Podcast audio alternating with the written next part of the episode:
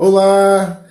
Provérbios capítulo 28 segue então a nossa leitura bíblica anual e eu quero fazer aqui também três destaques. O primeiro continua ali no verso de número 4, que diz assim: Os que abandonam a lei elogiam os ímpios, mas os que guardam a lei se indignam contra eles. Salomão está deixando claro então que quem segue os princípios legais, quem segue a moral, quem segue a boa conduta, é alguém que nunca vai expressar um elogio aos ímpios e que naturalmente ele vai guardar a lei e vai sempre se indignar contra aquilo que é injusto ou desonesto, aquilo que é cruel, aquilo que é corrupto. É? Então é uma reação natural daqueles que não admitem, não aceitam o erro.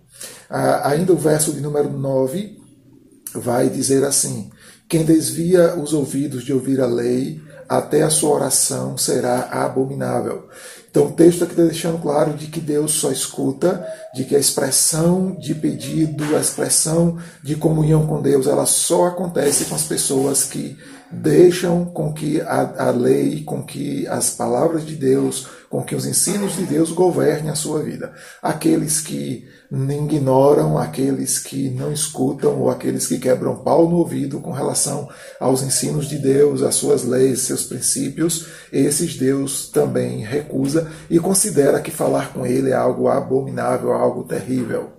O verso de número 14 também tenta nos ensinar hoje, dizendo que feliz é aquele que sempre teme o Senhor, mas o que endurece o seu coração cairá em desgraça.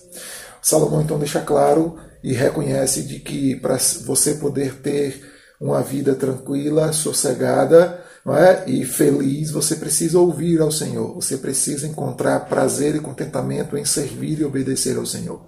Mas se você endurecer o seu coração com relação a Deus, a tendência da sua vida é cair em grande miséria, em desgraça, em destruição e em coisas desagradáveis, tá bom? Então, vamos lá seguindo na nossa leitura bíblica. Próximo será o capítulo de número 29 de Provérbios. Segue que eu continuo aqui te ensinando pelo caminho.